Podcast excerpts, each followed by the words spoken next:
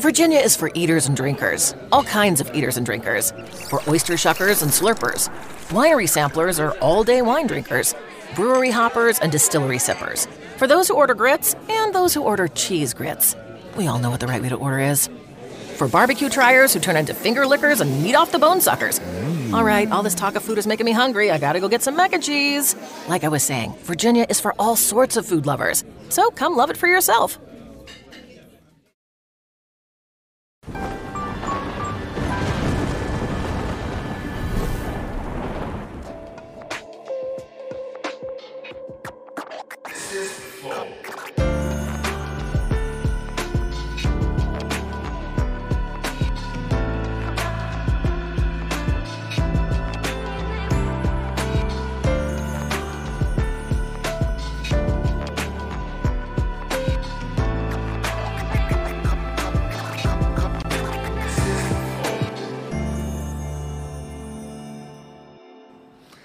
Salve, salve família, bem-vindos a mais um Flow. Eu sou o Igor.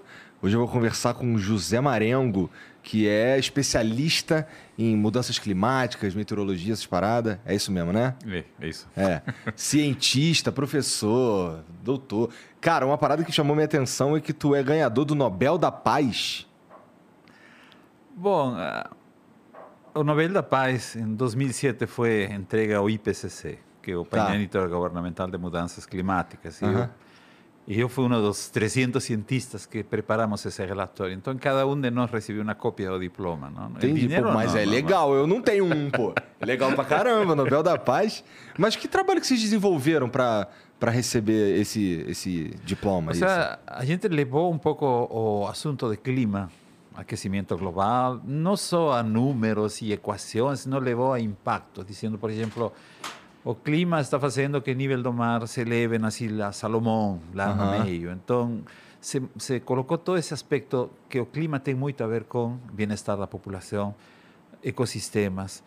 E quando o clima não é favorável, aparecem as grandes guerras por recursos, por água. Não? Então, e por isso, o termo de paz era, em certa forma, quando nós conhecemos nosso clima e protegemos ele, vamos a ter uma situação de bem-estar para todo mundo y no va a tener colapso como, por ejemplo, los mayas, la civilización colapsó por una seca gigantesca. ¿no? Entonces, ese tipo de cosas. Y o IPCC gustó de ese tipo de enfoque y la Comisión de Nobel avalió que clima no es solo algo de meteorologista, de números, é uma coisa mundial, de todas as ciências. Isso que você está falando aí é muito interessante, porque, é, uma, assim, acho que eu nunca fiz essa ligação entre é, o clima Daí o, a, a, mudança do clima gera a escassez de recursos e a escassez de recursos gera uma guerra. É possível, não é uma, não é uma loucura imaginar fazer essa linha, não é? é? E assim, eu nunca tinha percebido isso. É interessante. Vocês estudaram isso? Foi, foi, foi isso que vocês fizeram durante esse período? Sim, uma, uma das coisas que, que, o,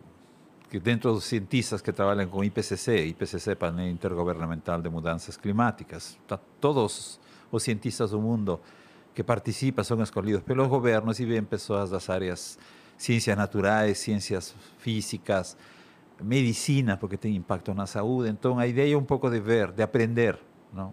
porque tiene toda una parte histórica. Yo amo esa parte de, histórica, historia del clima. ¿no? Civilizaciones colapsaron por exceso de agua o por falta de agua. Grandes guerras acontecieron porque faltó agua en una cultura y a otra tinha de isso, então aconteceu essa invasão e acabou. Né? Então, esse aspecto, pensando um pouco no futuro, por exemplo, agora é difícil ter uma situação assim de guerra com outro país, mas imagina numa situação onde você tem pouca água. Aonde vai essa pouca água? Vai para a agricultura, vai para a população. Mas quem da população? Alguém que mora no interior do sertão pobre do Nordeste ou alguém que mora em Barueri, em uh, Alphaville? Então, então, quando acontece uma crise climática afeta a todo mundo, só que alguns podem resistir melhor que outros. Isso é o que nós chamamos de resiliência. Sim, sim. É um assunto que eu lembro que saiu o, um documentário chamado, bem famoso, esse daí saiu, sei lá, em 2007, 2008 talvez, que era Uma Verdade Inconveniente. Sim, sim, né? sim. Ficou bem famoso esse documentário. E eu lembro que na época e assim, eu, eu espero que não exista esse tipo de comentário hoje, eu não sei se vai me ajudar aqui nisso, que aquilo ali era tudo mentira, que não estava rolando, que não existe esse problema, a gente não está tendo um problema de aquecimento global e tudo mais.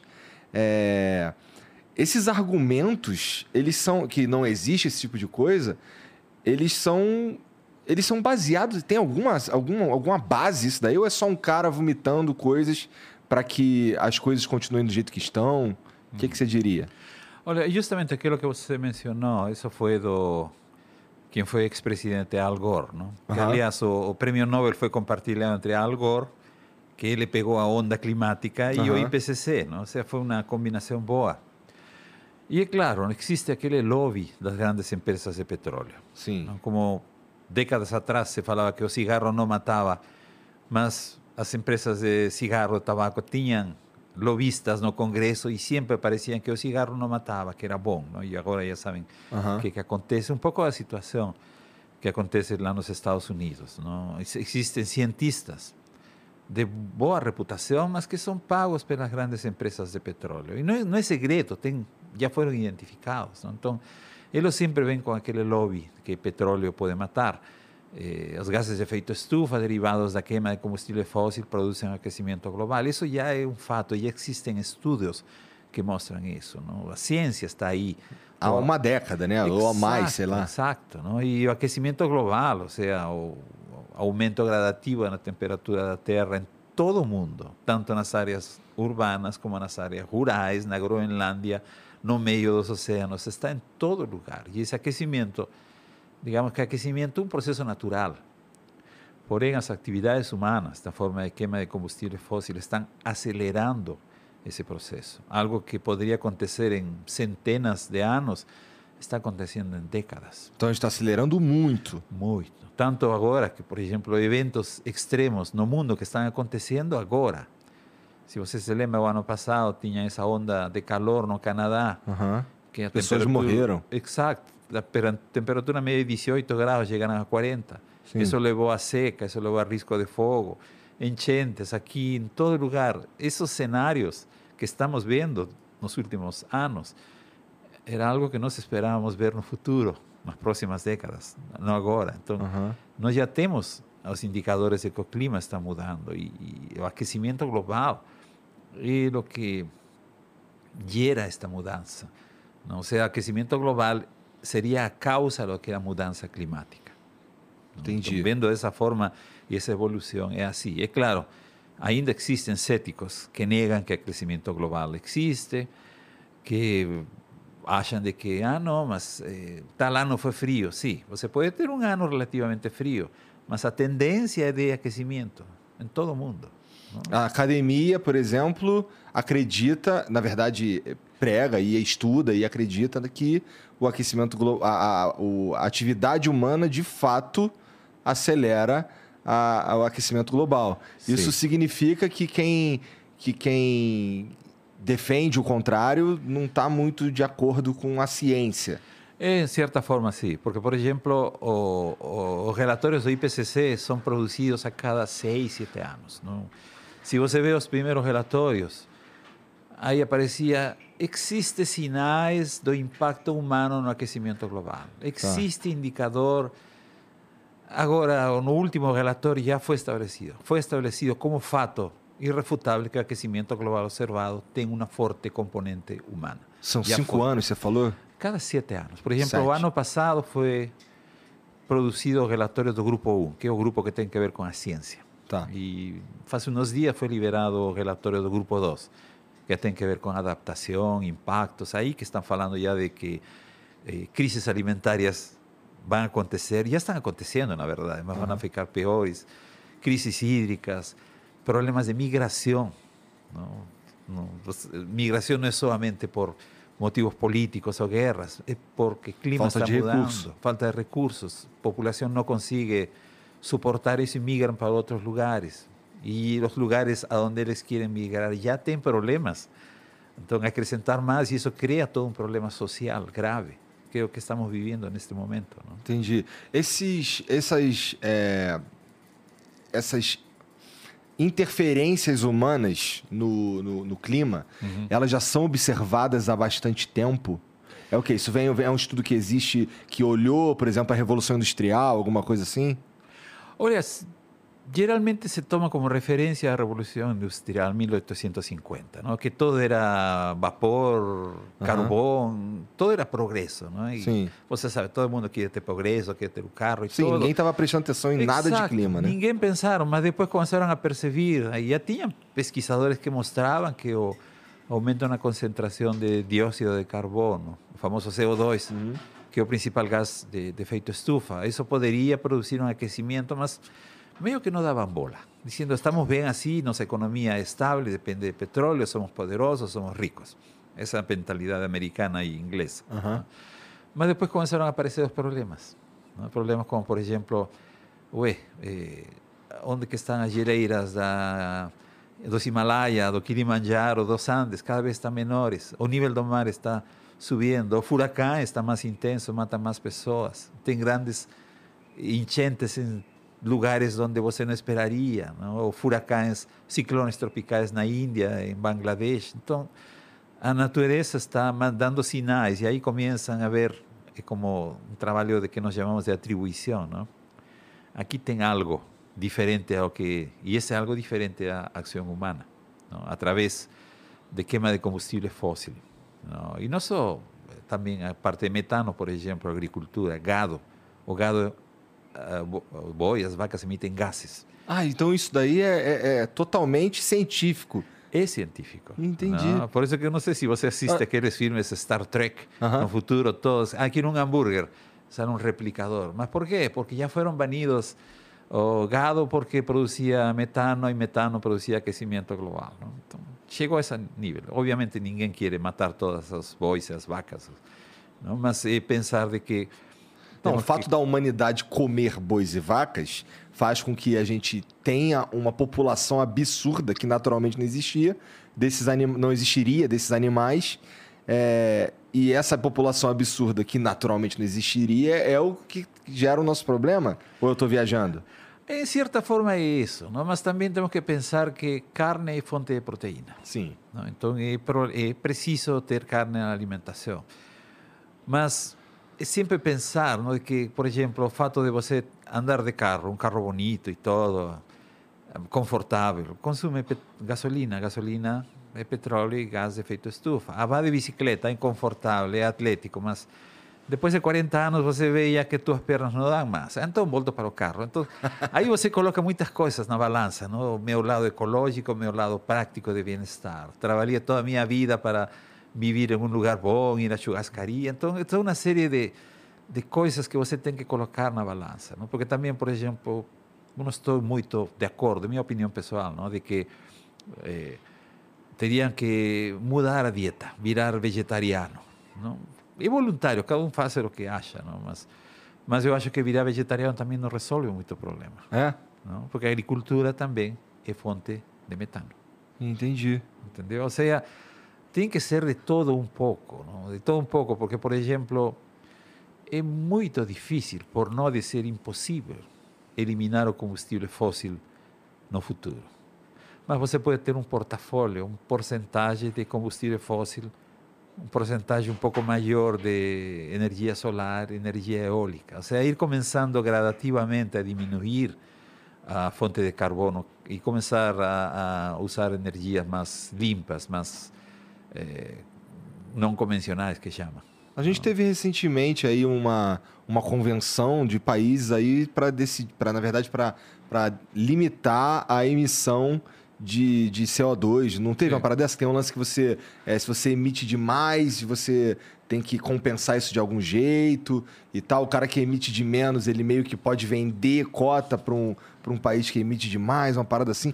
Isso daí são, são movimentos que são feitos para tentar solucionar esse problema. Mas ele tem solução, cara, na tua opinião? Isso, isso é o que nós chamamos de mitigação, não? porque o, o, a palavra mitigação, segundo o IPCC, é reduzir as emissões de gases de efeito estufa para reduzir o, aquecimento global. Não? Ou seja, é diferente de dizer vamos a mitigar os danos da enchente de Petrópolis, esse é outro contexto. Aham. Mas isso foi discutido primeiro no Acordo de Paris, em dezembro de 2015, onde se veio a comunidade científica vamos a fazer todo o possível para que o aquecimento global não ultrapasse os 2 graus a meados do século XXI. Porque acima de 2 graus, a adaptação vai ser difícil, os impactos vão ser terríveis, os danos vão ser terríveis. Mas, infelizmente, veio a crise econômica, ve- anos depois apareceu a pandemia, a Aham. Covid, e aí o, o interesse foi para algo mais imediato. Começaram a Isso, prestar atenção em algo a- mais que tem um efeito prático na vida agora. agora. né? não? E aí, naquela época, o presidente, o ex-presidente Trump decidiu não. a reduzir emissões de gases de efeito estufa significa parar nossa indústria. Ah, querem que Estados Unidos volte a ser pobre. Não. Saiu daí, a Austrália também seguiu, outros países tentaram, aí ficaram meio na corda bamba. Também na parte de desmatamento, não? se fala de redução de desmatamento ilegal, não? que na verdade deveria ser redução do desmatamento, em geral, não legal ou ilegal, porque o ministro pode declarar desmatamento ilegal, legal de uma canetada. Sim, é E verdade. acabou. Não? É. Então teve outra reunião no ano passado, que o presidente Biden, recém-eleito, convocou, tentar ressuscitar o Acordo de Paris. Teve compromisso dos países, mas a situação é, é- é um pouco assim, pelo lado físico, por exemplo, nós temos um gás. Esse gás está aí. Não, não interessa se eu produzo gás ou você produz o ele, está aí. Esse gás está afetando a atmosfera e está aumentando o aquecimento global. Mas acontece que este país pequeno não emite esse gás, este país grande emite muito. Então pode dizer, ah, eu vou a comprar de você esse gás. Você muda esse gás de lugar, mas continua na Mas atmosfera. continua o gás, entendeu? sim. Então para mim isso de, de pá, compensa não nada. Eh, por exemplo, fazem uma obra ambiental, uma obra gigantesca. Ah, vamos a compensar plantando 100 mil árboles de eucalipto. Mas eucalipto é diferente dos árboles da Amazônia. Ah, árboles da Amazônia são mais maduros, mais fortes e eles reciclam umidade. E são árboles nativos. O clima atual depende da vegetação nativa. Se você quer verde, coloque eucalipto, mas eucalipto é da Austrália. E nós não temos clima da Austrália. Então, Sim. tentar de, de compensar dessa forma também não é, não é assim. Não? É como se você mata toda uma comunidade de idosos e diz, não, vamos a compensar aumentando a taxa de natalidade. Temos milhões de crianças que vão a crescer e vão a virar idosos, mas você perdeu toda essa experiência e conhecimento dos idosos. Então, essa compensação muitas vezes não é bem explicada. Entendi. ¿no? Y, y es una medida que es aceita, me- te- existen mercados de, de carbono y todo, mas pero el lado físico del gas continúa en la atmósfera, no importa quién que compró o dónde. Y existen medidas de ingeniería que ainda no fueron comprobadas, ¿no? que por ejemplo, você estoca todo ese gas en buracos que pueden abrir, que antes eran de exploración mineral, y esconder, guardar dentro de cámaras de no subsolo. É possível do ponto de vista de engenharia, mas isso pode trazer alguma consequência geológica não prevista. Não? É verdade. A gente, isso é, um- é uma solução que tem problema, que pode ter problemas que a gente não consegue prever. né? Exatamente, como aquelas outras também, de colocar espelhos gigantescos para poder re- refletir a energia solar. Mas que acontece se você reflete a energia solar em excesso? Ficamos sem energia solar, ficamos sem fotossíntese, ficamos sem alimentos, nos entramos na maior crise ambiental. Então, esse tipo de medidas têm que ser pensadas, não? mas fundamental aqui é reduzir as emissões de gases de efeito estufa. E, bom, como, como a gente estava conversando antes, isso daí não é algo que as grandes potências estão muito interessadas. Né? Na verdade, a gente vê é, que o petróleo. A gente vê, tá vendo agora mais do que nunca, inclusive, pelo menos nessa geração, que o petróleo ele é realmente algo que todo mundo meio que depende no planeta. Todos os seres humanos dependem dele. A gente vê isso com esse lance da Rússia e tudo mais, aí os embargos e tal. Então a gente está meio que numa sinuca de bico aqui. A gente está num problema que é muito difícil, se não impossível de resolver. Você diria isso? É, é, é realmente isso. Não? Seja, nós somos, estamos tão adaptados a nosso estilo de vida, que é basicamente combustível fóssil, que Aham. nós não queremos perder. Queremos perder um pouquinho. Tudo bem, a gente não vai acabar com carbono. A Índia, se a Índia acaba com carbono, fica sem energia. É. Não? A Inglaterra também. Então, é difícil para um país acabar com gás e todo mundo vira eólico ou solar. Não. É gradativamente esse processo. Mas eh, a ideia de que isso já, deve, já deveria ter começado faz tempo, faz mais de uma década. Tá. Porque se o aquecimento global continua e nós já vemos consequências. Quais são as consequências do aquecimento global? Por lo menos algo que os modelos mostravam, mas que nós já observamos nos últimos 50, 60 anos. Eventos extremos. Quando falamos de evento extremo de clima, podemos dizer uma seca, por exemplo, uma onda de calor, uma onda de frio. A chuva intensa de um mês se concentra em dois dias, que isso eleva o nível do mar e isso deflagra desastres, como aconteceu em Petrópolis, Aham. sul da Bahia, Franco da Rocha, aqui em São Paulo. Então, esses extremos podem virar mais extremos. E esses extremos são os que geram desastres que matam pessoas. O que exatamente que rolou lá em. Assim, o. o- essa, você diria que esse problema que a gente teve em Petrópolis, que a gente teve no, na, na Bahia e tudo mais, é, foram eventos que foram ah, ativados pelo aquecimento global? É muito cedo para falar isso, porque teve um evento que aconteceu em janeiro de 2020 na região metropolitana de Belo Horizonte. Ah, Ah, choveu muito, mas choveu muito mais que o que choveu na Serra de Rio de Janeiro em 2011. Na, Serra de Janeiro de 2011 morreram Sim, quase mil um pessoas e mais de 100 desaparecidos até hoje. Mas em Minas morreram menos de 60. não? Então, claro, aí na, em Minas já teve as alertas emitidas a Defesa Civil, mas ainda assim, um estudo feito pelos colegas do INPE, da USP e colegas da Universidade de Oxford mostraram que esse evento extremo, ou seja, a chuva, teve uma contribuição de 70% a, da mudança climática antropogênica. Ou seja, a mudança climática antropogênica é a sinal do, humana, combustível fóssil. Aham. Entendeu? Mas é um, um, um evento isolado. Entendeu? Ou seja, você vai atribuindo. Agora, deste último, por exemplo, ainda, nesse, ainda faltam estudos faltam para definir. estudos. Poderia ser, como poderia que não. Por quê? Se nós pensamos somente na parte de chuva, o evento meteorológico. Em Petrópolis, em fevereiro, chove menos de 200 milímetros em todo o mês de fevereiro, climatológico. Em fevereiro 16, em três horas choveram 242 milímetros, em três horas. O que aconteceu? Os córregos se inundaram, as ruas se inundaram, as ruas são estreitas lá, as casas vão uma grudada com outra, com 45 graus de Aham. inclinação, ou seja, é a receita perfeita para um desastre. Então, se no que nós chamamos de risco climático, que é aquele evento chuvoso mais extremo, levou e aumentou o risco de desastre. O risco de desastre seria que a combinação de risco climático mais as características de vulnerabilidade da área.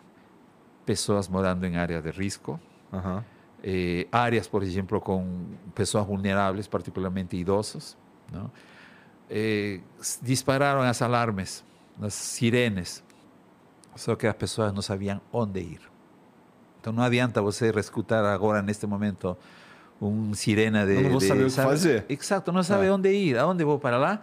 Mas lá tem um córrego. Para aí, não, para aí tem a, área do morro. Então, todo esse tipo de coisas nos leva a pensar de que desastres como esse de Petrópolis, em um cenário de risco climático maior com aquecimento global, poderiam ser mais frequentes no futuro e mais pessoas podem morrer.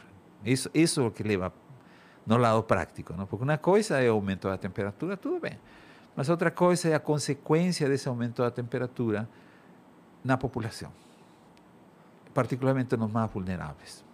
Entendi. né? É, porque assim, se a gente tem. É natural que se a gente tem um aqueci- é, é, se o planeta está mais quente, mais água evapora, mais chuva acontece. Eu, eu, burrão, imagino isso. Não, entendeu?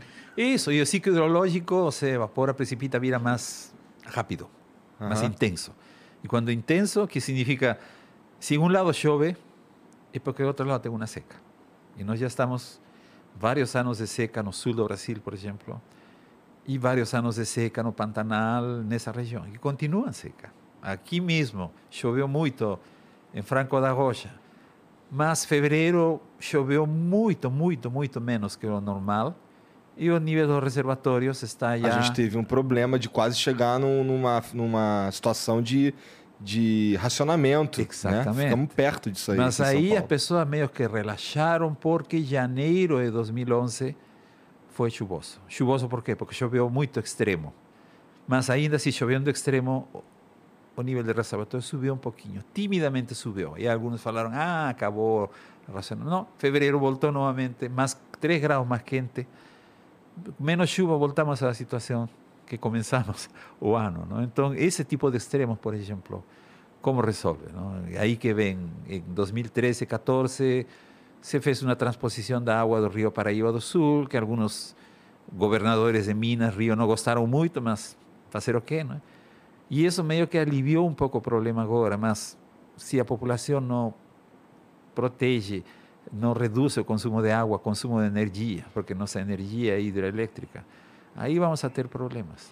não? Entendi. É, esse lance que, que teve lá em Petrópolis, você diria então que ele é mais tem, tem mais a ver com, com agora a gente, assim temos o problema que é o aquecimento global. Sim. É, por causa desse problema, que é o aquecimento global, a gente provavelmente vai ter chuvas mais frequentes com a mesma intensidade naquela região. E, Dá para dizer mais ou menos isso. Então agora o que a gente precisa, a gente sabe que, esse- que isso aí é, é algo que deve acontecer. Então agora a gente precisa de uma adaptação humana, a gente precisa uma adaptação, sei lá, do governo, das pessoas, para que esses desastres não aconteçam, porque a chuva vai acontecer. Isso aí você pode contar com isso. Exatamente, você resumiu bem, não? porque o ponto é esse. Não? As chuvas vão continuar, não tem como parar a chuva. Não, não dá para empurrar a nuvem e mandar para outro estado, não dá. Mas temos que estar preparados, e preparado significa que, bom, a gente vai perder algo, mas vamos a perder o menos possível. Perde tua casa.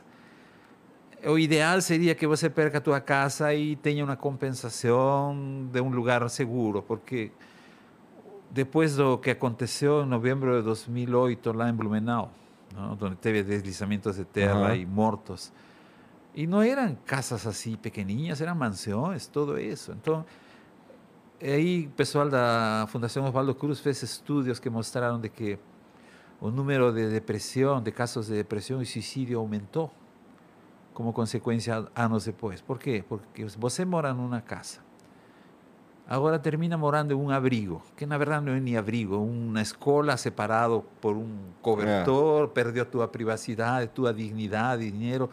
Essas são consequências que, que as pessoas pensam pouco. ¿no? Que, que um extremo climático pode levar a um desastre e isso tem impactos nos que sobrevivem. ¿no? E, e são impactos psicológicos. Então, a mudança climática é como um, um laque de diferentes coisas. Não é só chuva, calor, frio, é segura, insegurança alimentar, energética, hídrica, de saúde, problemas sociais, problemas mentais. Enfim, é toda uma bola de neve que vai crescendo. Sim.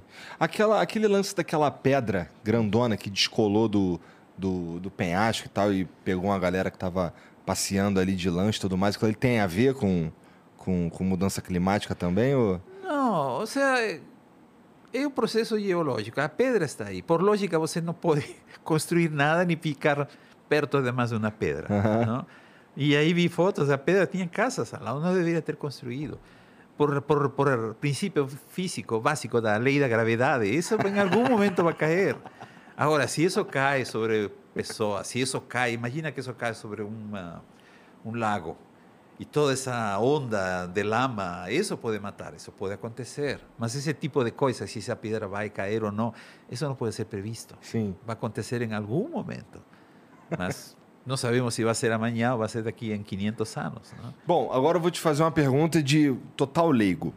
É, o, o- o CO2, o efeito que ele causa em excesso na atmosfera é de bloquear a saída de, de, de uma radiação, do, do, do calor e tudo mais, Sim. e cria um- uma, película ali que meio que cria o que a gente chama de efeito estufa. É isso mesmo.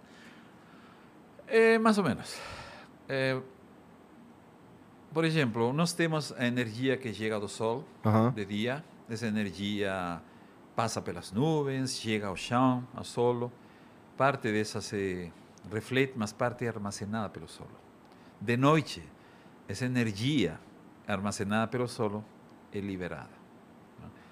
Então, o que, acontece? Isso é o, o que nós chamamos o efeito estufa. O efeito estufa é um processo. Sem o efeito estufa, nós estaríamos mortos. Por quê? Toda a energia que chega, toda a energia que vai. Ou seja, nosso planeta basicamente estaria gelado. Então, tem gases como o metano, o vapor de água, o troposférico, o CO2, que ficam e que servem como se fosse um cobertor. Então, eh, cobertor impede que toda essa energia que sai do solo se perca. Parte dessa energia volta e nos mantém com uma temperatura adequada. É o mesmo caso, por exemplo, que eu uso sempre na- nas minhas aulas. Se você tem frio, você coloca um casaco. O que acontece? A energia do teu corpo e pega pelo casaco, de volta e você sente esse agradável calor. Aham. Agora você coloca cinco casacos. O que, que vai acontecer? Vai ficar quente demais. Você vai sufocar.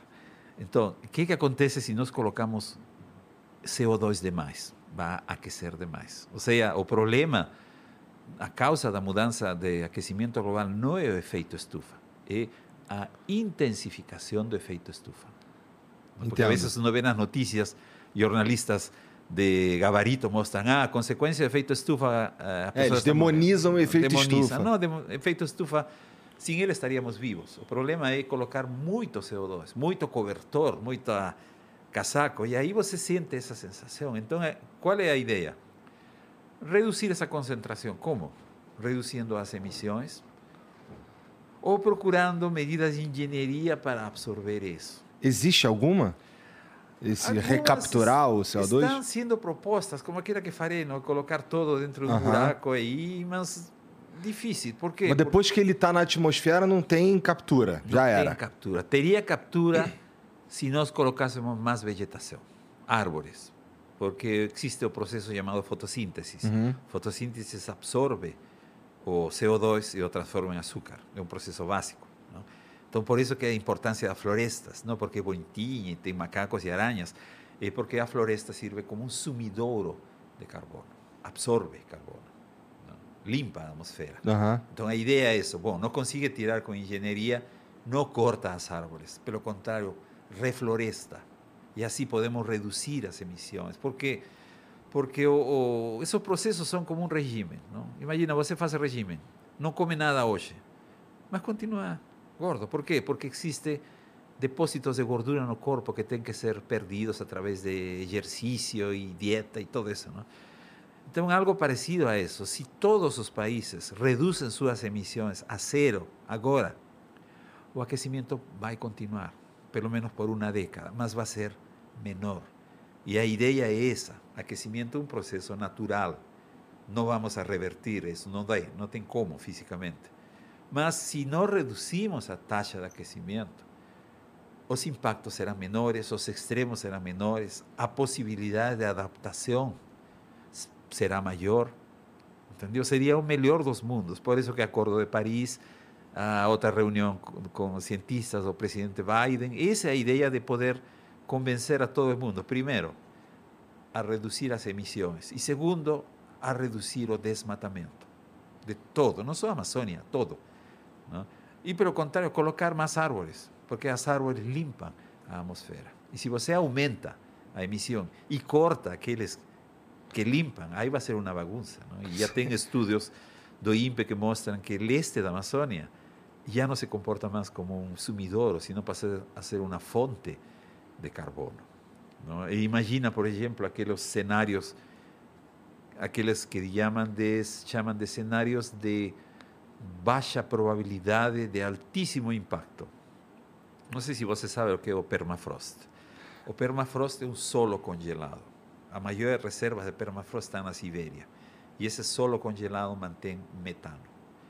Se com aquecimento global esse solo congelado descongela, você vai ter trilhões de toneladas de metano indo para a atmosfera. Aí você vai ver que o aquecimento global vai disparar. O, o aquecimento global provoca mais aquecimento global. Exactamente. Eso es lo que le llamamos el proceso de retroalimentação, ou feedback, que é a palavra chique em inglês, feedback, Uhum. mas é um processo de retroalimentação. não? Ou se não, imagina que a Groenlândia derrete e todo esse bloco gigantesco cai ao mar. Aí, por o princípio de Arquimedes, você coloca um bloco gigantesco, o nível do mar sobe. Não? E nível do mar já está subindo em todo o mundo, mas são milímetros por ano. Só que você não percebe, mas é um volume gigantesco. Agora, tipo filmes de Hollywood, não? o nível do mar subiu, vem uma onda gigantesca em Nova York, em Miami. É meio Hollywood, não? Que pode acontecer, novamente, a possibilidade de que aconteça baixa, mas se acontecer, os impactos vão ser muito, muito grandes, em todo o mundo. Entendi. Caraca. Cara, quais são. é, vamos lá. Esse, você falou de, de furacões e tudo mais. é, esses efeitos, eles. Bom, eles se tornaram mais intensos por causa, do, por causa do acelera, da, da aceleração do aquecimento global. Assim, a gente tem furacões mais violentos, a gente tem chuvas muito mais violentas, tudo Sim. isso por causa do.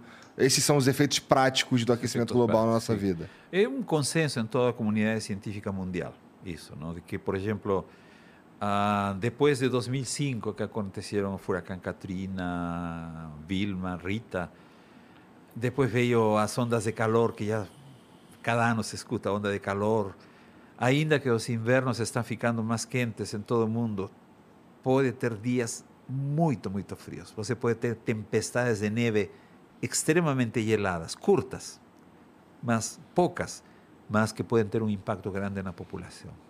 No, o ano passado, o nível do Rio Negro, em Amazonas, foi mais alto, 30, 30 metros 2 centímetros, o maior em 106 anos. O sea, todos esos eh, ya están apareciendo sinais de que eventos están aconteciendo más extremos, más impactantes. As ondas de calor na Europa, no, na Canadá, nos Estados Unidos, na Espanha, as secas, que acontecem não só aqui no Brasil, aconteceram na Califórnia, na África do Sul, na Austrália, todo mundo já começa a aparecer sinais não, de que algo está acontecendo com o clima. não? E, e todos, a sinal consistente em todas é aumento da temperatura. Então, assim, esse momento que a gente está vivendo agora, é, falando do ponto de vista climático, ele, na verdade, ele deveria estar acontecendo décadas à frente. Sim. A gente que acelerou isso. Em certa forma, sim, porque com os primeiros resultados do IPCC em 2007, quando se ganhou o Prêmio Nobel da Aham. Paz, isso se fala, ah, isto vai ser nas próximas décadas, não? nossos netos e bisnetos verão isso. Agora eu acho que são mais nossos filhos e os netos que vão ver, ou nós mesmos vamos a perceber, não? porque situações, por exemplo, como a, a seca do Pantanal, todo mundo lembra. não? Mas lembra como?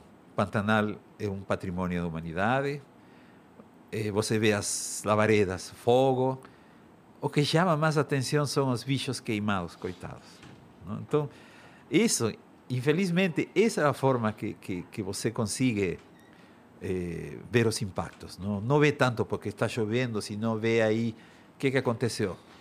Os bombeiros rescatando corpos em Petrópolis. Isso é o que chama a atenção. E isso é o que leva a pensar a cientista, dizendo, pues, eu estudo isso, eu faço uma previsão e ainda assim continua. Qual é o problema? O que, está acontecendo? Será que a mensagem não chega bem da comunidade científica para tomadores de decisão ou para a população? Não? Então, quando uno trabalha com desastres, uno tem que pensar também que não é só fazer um monitore, monitoramento do desastre e emitir alerta de desastres, é preparar a população para entender o que isso significa, ou seja, criar essa percepção de desastre, para que a pessoa, assim que saiba, se proteja, para que o, o tomador de decisão pense no futuro. Eu não vou construir este empreendimento de casas perto daquele rio. Ah, mas esse rio ano passado não saiu, mas 40 anos atrás inundou todo esto.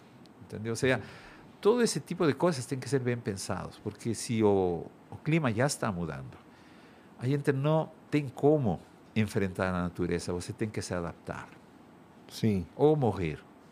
Claro que exagerando um pouco, não? Mas, mas tem que se adaptar. Exagerando mesmo, ô, José, porque assim, é, eu, eu tenho um pouco de medo do que, do que esse caminho que a gente está, para onde ele pode nos levar, para onde ele vai nos levar, assim, invariavelmente. É, porque, cara, o que que, o que, que, o que, o que que você imagina que vai acontecer? Porque, assim, qual que é o limite do aquecimento global? Existe um limite? Porque a gente precisa se adaptar a isso e, e com a nossa... Com a, com a a, com a ação humana, a gente acelera isso cada vez mais e nos dá menos tempo para nos adaptar também. É. É, existe, exi- Onde é que isso vai parar? Existe um lugar que. Existe um- uma temperatura máxima, alguma coisa assim? Olha, já faz algum tempo grupos de pesquisa têm investigado que o limite seria 4 graus, o aquecimento global de 4 graus. Atualmente estamos em 1 grau e meio. Não? Então, O Aí- limite, tu tá dizendo que é o limite que é o máximo que pode chegar ou é o limite que vai permitir que a gente continue vivo? não, eu diria que o limite que vai permitir que nós continuemos vivendo nosso estilo de vida talvez menos pomposo, que era o que o Acordo de Paris queria, era Aham. 1,5 a 2 graus de aquecimento a, em meados deste século. Tá. mas nós já estamos em 1,2, então estamos perto. Mas muitos estudos usando modelos climáticos, que é a forma como uno projeta o clima do futuro, usando modelo Aham. climático. Obviamente modelo não, não é perfeito, é uma representação matemática da realidade. Mostram que se nós ultrapassamos os 4 graus de aquecimento global, aí nós vamos a ter aqueles cenários de baixa probabilidade e alta frequência. Aí a floresta amazônica entraria em colapso e viraria ah, cerrado, savana. Aí a Groenlândia desapareceria. ah, todos os, os ah, o permafrost da Sibéria e outros países descongelaria e aumentaria, seria uma bola de neve. Mas o, que a comunidade científica tem um consenso que 2 graus seria o mínimo necessário. O, desculpe, o Máximo. máximo para não passar e poder sobreviver. Porque passando 4 graus, aí não vai ter como implementar a adaptação. não? Aí não vai ter como implementar a adaptação. Talvez, como vi em algumas revistas, não? Ah, as cidades agora viram todos no subsolo, você vê todas as cidades no subsolo para se proteger do, do, do, do, da- do calor ex, intenso lá fora, não? Eh, você vê meio cenários do filme de Hollywood, não? Duna e todos aqueles mais ou menos que são horríveis, mas Aham. pensar, nossa, nós podemos chegar a isso. não? E Vamos a chegar, não sabemos. Por isso que a ideia é de reconhecer que o problema existe e tentar refazer algo. não? Eh, Obviamente depende de uma ação globalizada, porque se um país do mundo sai do Acordo de Paris e todo isso, não vai resolver. É um bloco unido. Ou todos fazem ou ninguém faz. Entendi. Esse, o, o aquecimento global, ele acontece de forma, pelo que, você tá- pelo que eu estou entendendo, posso estar enganado, mas ele acontece de forma exponencial, de certa forma. Porque quanto mais quente, é, a, gente acaba, a gente acaba ativando coisas que liberam ainda mais gases, que vão tornar mais quente, e isso vai. Isso daí. Então, assim, se a gente chegou a um. Se a gente está em 1,2 grau, é, à medida que a gente vai aumentando a gente vai acelerando também o, o- o passo que, esse, que, que essa temperatura aumenta, ou não é assim que funciona? É mais ou menos assim, É? mais ou menos assim, porque no caso, por exemplo, aumentamos a temperatura, estamos em 1,2 graus observado globalmente, não? Aí começa a subir um pouco a temperatura, aí você vê os impactos por aqui, por lá, a vezes nem se sente, como te falei, a elevação do nível do mar é algo de milímetros que você Aham. não percebe, não? Mas se acontecer que, que ultrapassa um certo valor, aquele acordo de Paris de 2 graus, não? com 2 graus a adaptação seria possível ainda, mas acima de 2 graus já não seria possível a Mas, adaptação. mas é porque também não tem como parar. A verdade é que não tem como parar em 2 graus. Tem? Não tem.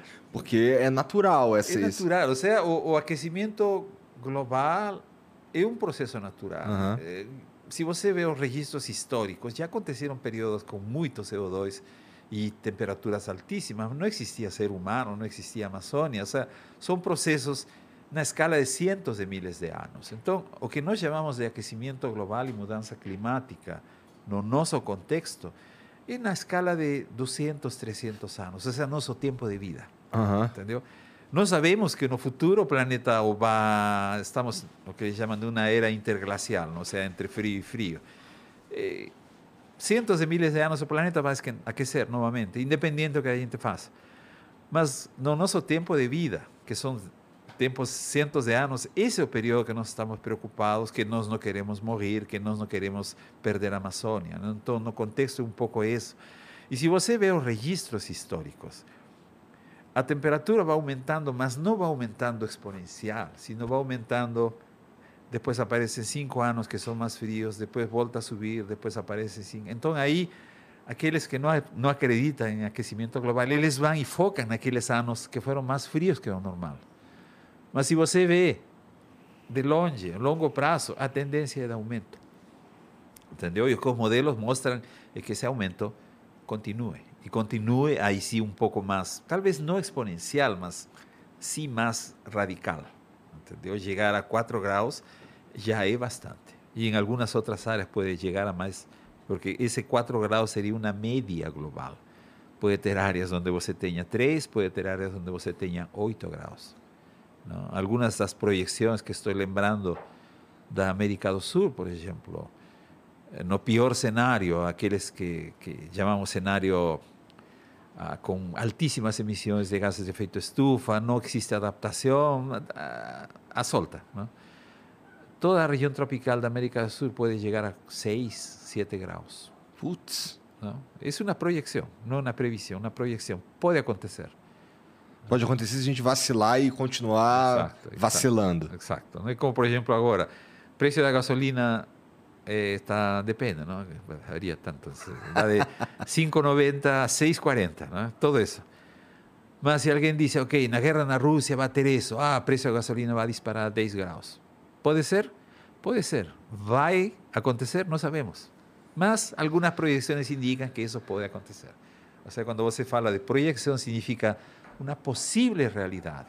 Possível. Não descarta. Não é zero. Probabilidade é pequena, mas existe. Entendi. É bem assustador isso daí. É, Cara, e, e nesse momento lá, cê- o, o teu trabalho, a tua pesquisa tá, tá voltada para esse fenômeno? Olha, eu trabalhei no INPE por mais de 20 anos. Aí que eu trabalhava com a parte de mudanças climáticas e tudo isso, cenários, tudo. Mas agora, no, nos últimos anos, eu mudei de centro e trabalho em um centro que faz monitoramento e de risco de desastres naturais. Mas no Brasil, os desastres naturais são consequência de excesso de chuva ou falta de chuva, ou seja, seca ou outro, que são extremos. Entendeu? Ou seja, de alguma forma eu trabalho com o presente agora, mas deixamos claro, se esse presente começa a intensificar no futuro, e se a população não é protegida, se as pessoas vulneráveis não, é- não são protegidas por políticas urbanas, evitar, então o risco de, de climático pode se traduzir em um risco de desastre intenso num cenário de mudanças climáticas. Entendeu? Ou seja, sempre estou meio viesado para mudanças climáticas, mas não somente dizer, ah, a temperatura aumentou um grau. Bom, e aí? O que significa isso? Ok, a linha de pesquisa que agora faço, bom, ver, isso significa um impacto em uma área de risco, como Petrópolis, Teresópolis, Sierra de Rio, que já existe desastres com extremos de chuva desta ordem. Se esses extremos de chuva passam a ser maiores e se nada é feito em reduzir a vulnerabilidade de exposição da população, então nós vamos a ter mais desastres intensos, maiores e possivelmente com maior número de, de mortos. Entendi. Hã? Cara, é, será que. É, bom, a gente está gente tá vendo aí que é muito improvável. Na verdade, é- não é que seja improvável, mas eu imagino que seja difícil que, país, que as potências elas realmente decidam é, não produzir mais tanto gás carbônico e tudo mais. É, será que é o momento da gente meio que aceitar isso e correr atrás das adaptações? O que, que tu pensa sobre isso? Esse é um pouco algo dos resultados do recente relatório do IPCC. Não? E as pessoas perceberam que não tem como zerar o consumo de, carbo de combustible fósil. No tem. Economías enteras colapsariam, Sim. gerariam problemas gravíssimos.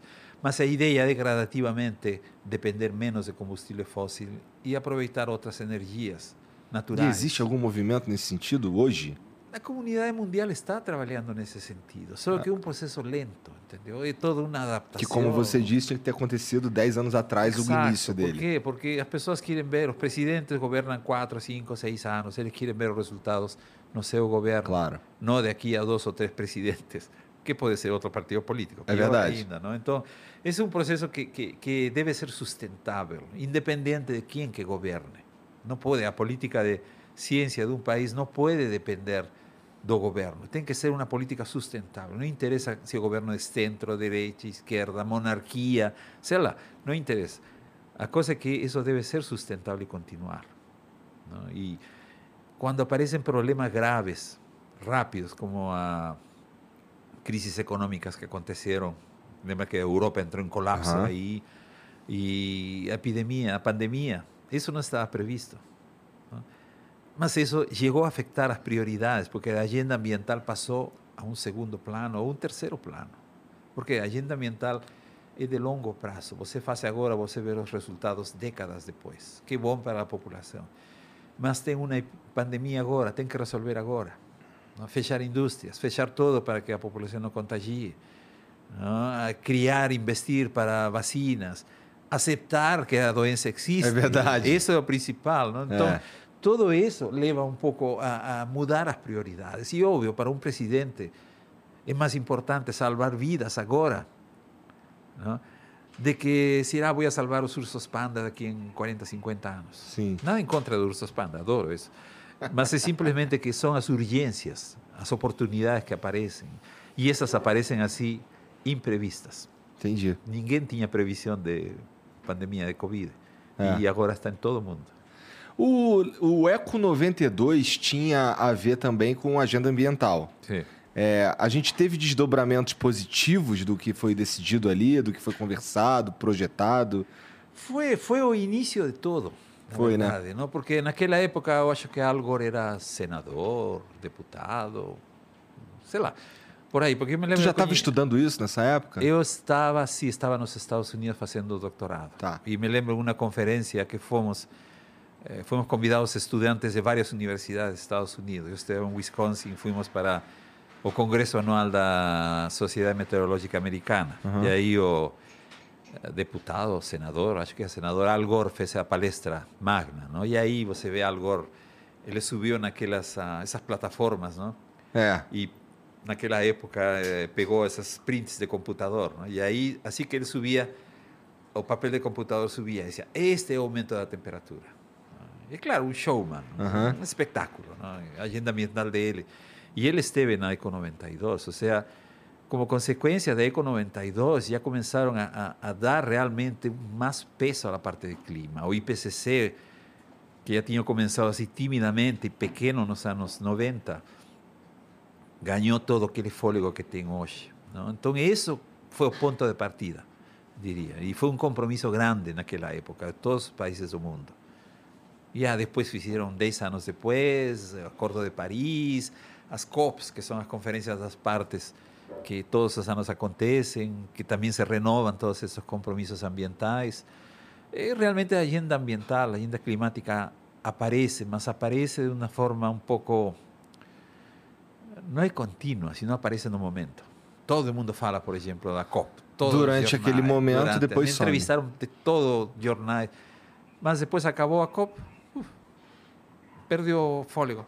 E aí o foco vira outra coisa Outra e a gente coisa. para de. Depois aparece um desastre por aí, novamente. E não deveria ser assim. Deveria ser contínuo. Deveria ser um, um projeto de país mesmo, né? de, de mundo, na verdade, né? Algo que seja sustentável. Sim.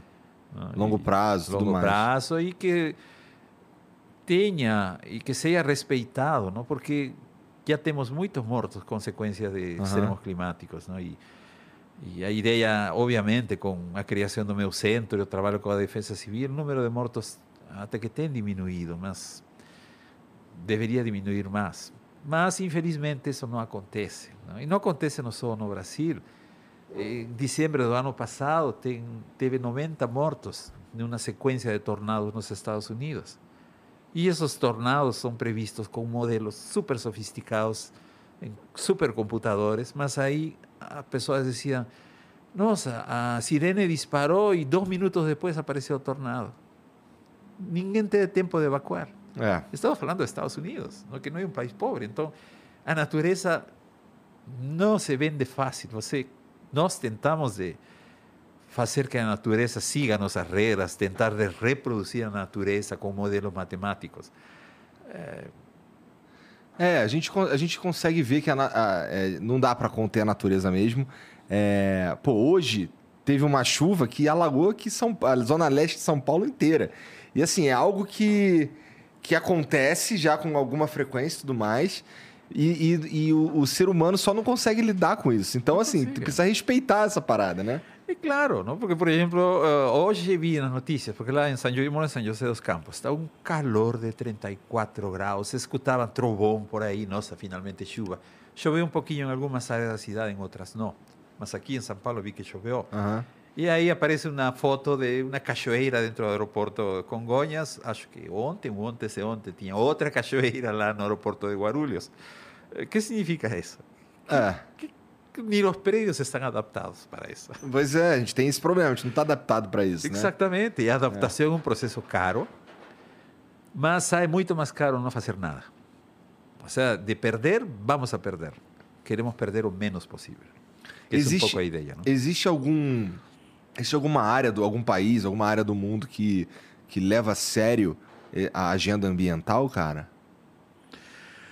Olha, no caso dos Países Baixos é por necessidade, não? Porque Países Baixos porque o nível do mar está aqui e o país está embaixo. Então, se esses diques cedem, se as frequências de tempestades que tem no Mar do Norte são mais intensas, isso pode fazer que os diques quebrem. Então, eles andam, dependem disso. Nos Estados Unidos também, depois da destruição do, do furacão Katrina, não? O, o rio Mississippi é canalizado e sai no Golfo de México. Es un- o delta está no Golfo de Ajá. México.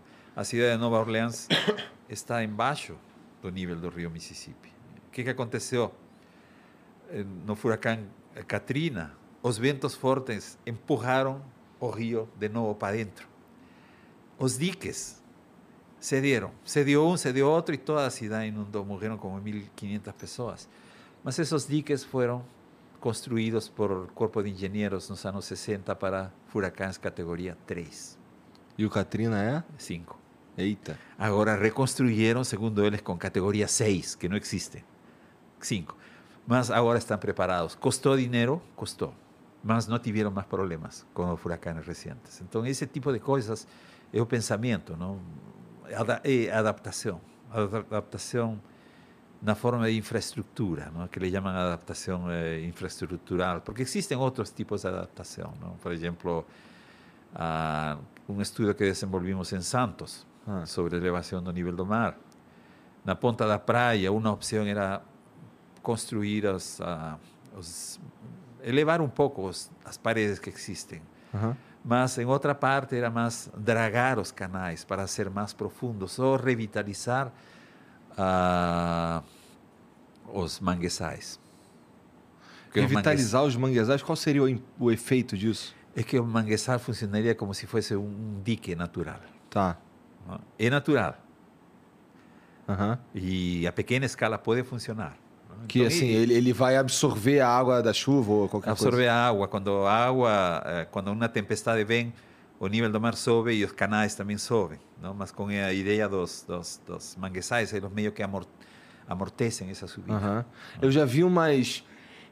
Eu vi umas cidades, que eu não vou lembrar onde e tal, que tem um- uns, uns parques elevados que eles servem para ser alagados mesmo quando chove. Não vou lembrar onde é. Que quando chove demais, esses. esses esses parques, eles meio que absorvem a água e diminuem, mitigam o problema no, nas partes que são construídas e tudo mais. Mas isso, isso daí é uma.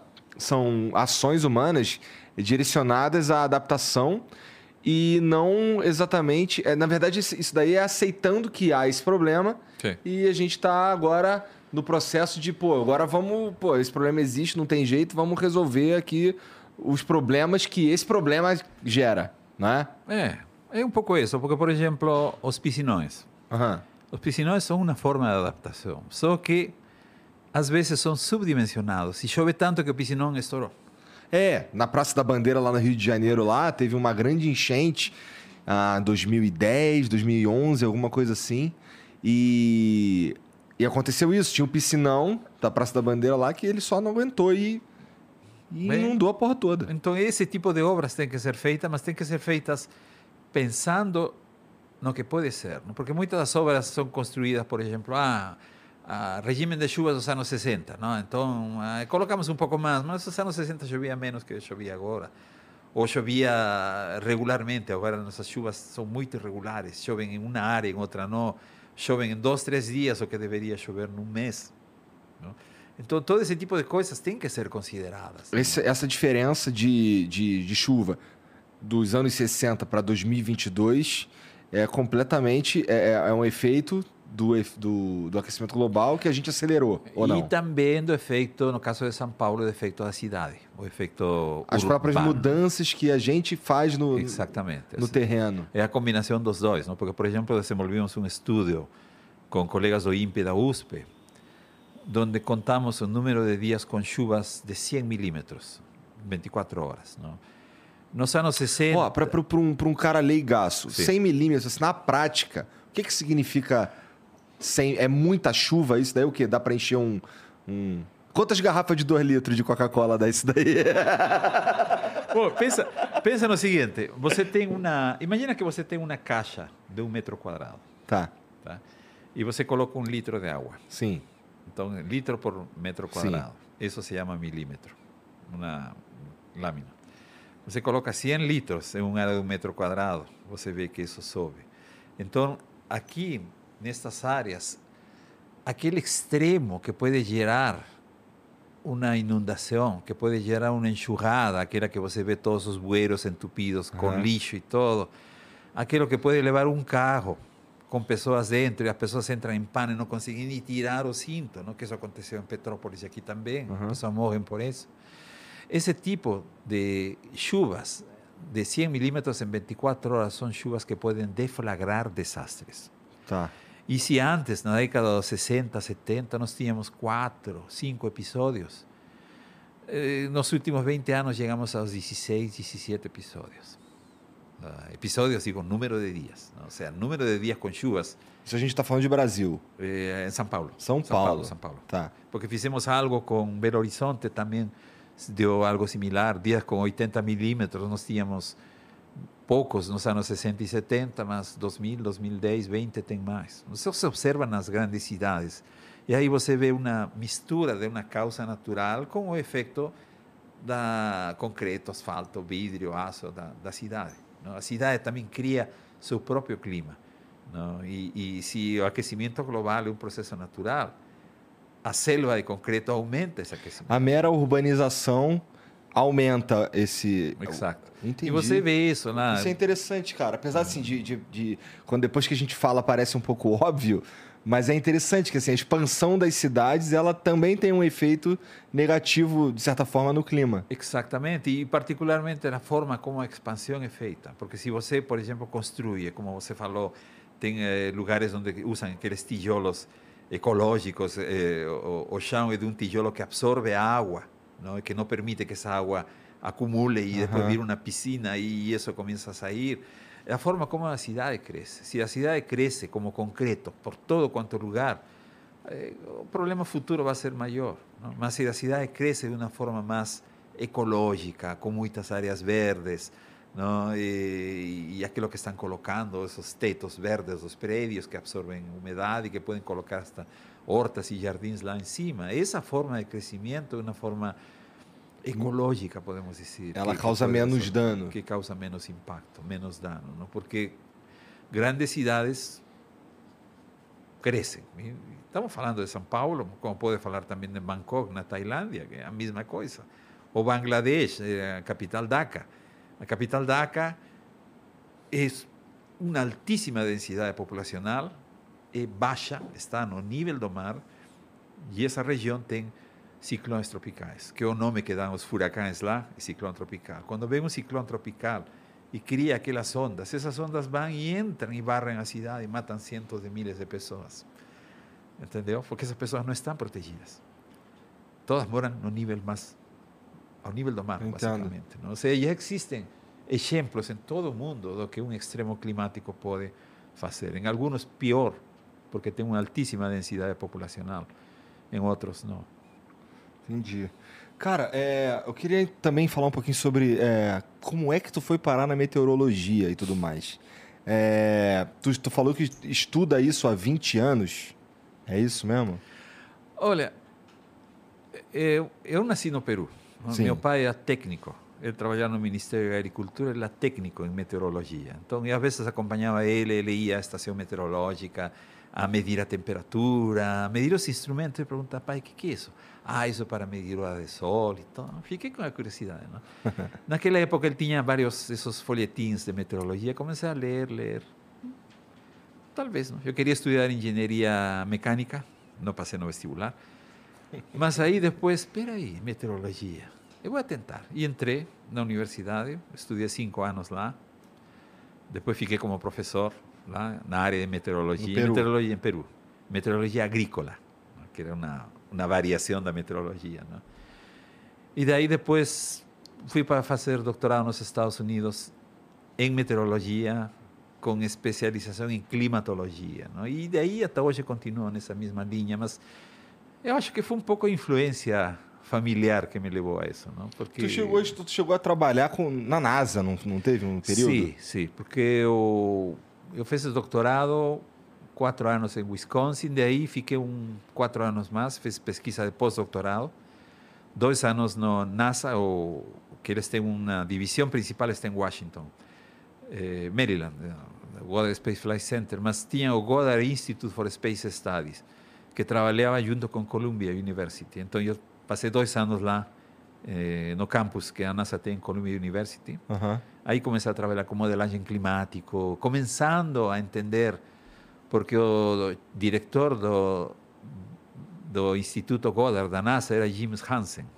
E James Hansen foi o primeiro que foi ao Congresso em 1988, na grande seca que aconteceu nos Estados Unidos, onde as temperaturas passavam os 35 graus, o asfalto grudava no pé. Eu me lembro disso. E ele começou a falar no Congresso sobre O asfalto grudava no pé. É.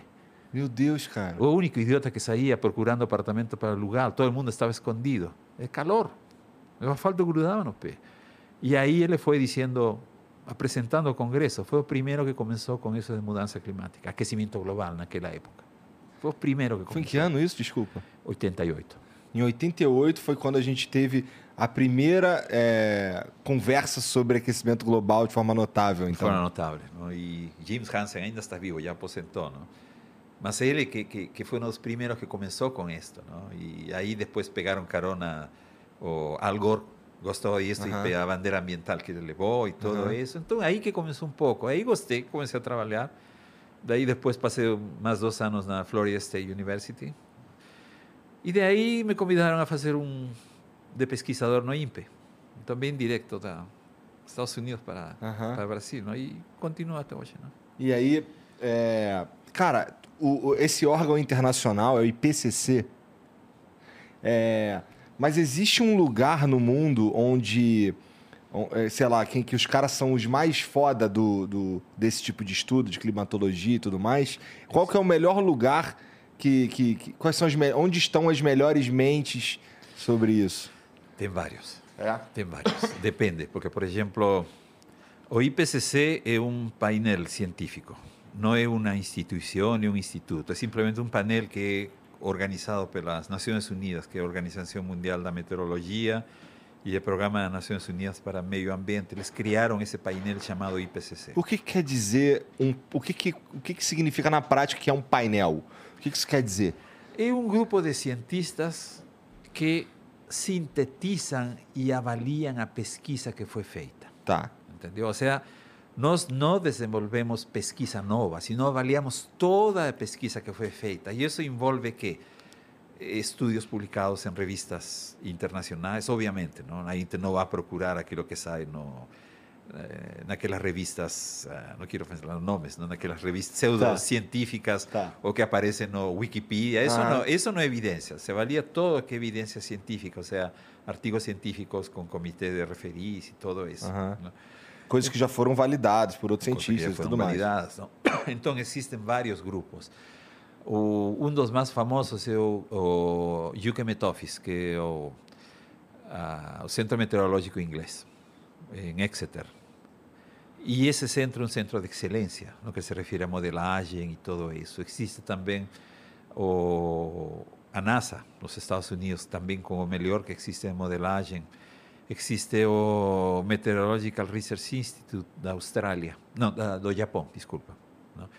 E também tem outros centros, também grandes, com Aham. um grande número de pesquisadores e orçamento, na China, na Coreia. O Brasil presta muita atenção nisso? Brasil presta, sim. É? Presta. O sea, existen grupos de pesquisa de excelencia aquí, ¿no? A Universidad de São Paulo, a mesma o INPE, ¿no? O CEMADEM é um centro relativamente novo, então, mas o INPE já tem muita trabalhando nisso. O CEMADEM entrou a trabalhar agora na parte muito de extremos e desastres. Eh, Universidade Federal de Rio de Janeiro, que foi o primeiro programa de meteorologia no Brasil, É? foi na Federal de Rio, Universidade Federal de Minas Gerais, que trabalha muito com mudanças de uso da terra, a Fundação Oswaldo Cruz, que trabalha com a parte de, de saúde e impactos, não? A, a COPE, que eh, faz parte da Federal de Rio de Janeiro, que trabalham com a parte de segurança energética. Ou seja, existem grupos de excelência. e A maior parte de, dos pesquisadores foram formados nesses centros dos Estados Unidos, da Europa, a Alemanha, o Instituto Max Planck, que existe já desde cientos de anos eh, na história. Não? E vieram pra cá. E vieram para cá. Interessante. Bom, você é um desses caras, né? Que veio de fora pra cá É, também. muitos vimos assim, nós treinamos fora e a gente veio trabalhar aqui e formamos também ah, doutores, mestres, ou seja, a gente, além de fazer a pesquisa, está formando uma nova geração de, de, de pesquisadores aqui, com programas de mestrado e doutorado. E os pesquisadores, é, é, eles têm um suporte adequado do, do, do Estado brasileiro, cara? Bom, nós temos nosso salário, primeiro, e também nós, nós vemos na necessidade de procurar colaborações. não? Então, às vezes, a gente faz colaborações com os países BRICS, com os países do, da União Europeia, Aham. com a China. Isso não significa que a gente recebe dinheiro deles, mas eh, recebe recursos para publicar. A gente viaja para esses países, esses pesquisadores vêm a trabalhar conosco aqui, através de projetos de pesquisa da FAPESP, por exemplo, aqui em São Paulo, do CNPq. Aham. Então, tudo isso nós, uno tem que se virar procurando recursos. E nossos recursos não vão para ganhar um salário extra, não. E vão para obter bolsas para estudantes, para obter eh, recursos para poder viajar para conferências. Não? Essa faz parte, porque como cientista uno tem que estar atualizado continuamente. Sem Eh, e parar. atualizado sem parar, revisando artigos, atentos na literatura, viajar para conferências. Com essa da pandemia, por exemplo, ah, online uno participava disso bastante, mas as conferências continuam acontecendo, mas todas assim virtual. né? E do, do ponto de... Assim, o, o, o Estado brasileiro também, ele, ele dá atenção ao que, ao que os pesquisadores desses institutos aí dizem? Eu diria que sim. É? em geral, não? porque o, o- por exemplo, os institutos do governo federal, INPE, INPA, CEMADEM e tantos outros, a gente produz ciência que é levada para o governo. não? Por exemplo, os nossos estudos, nossas alertas são levados para o Ministério de Desenvolvimento Regional, os dados de desmatamento do INPE são enviados e eh, feitos públicos, todo isso com recursos eh, federais. Não?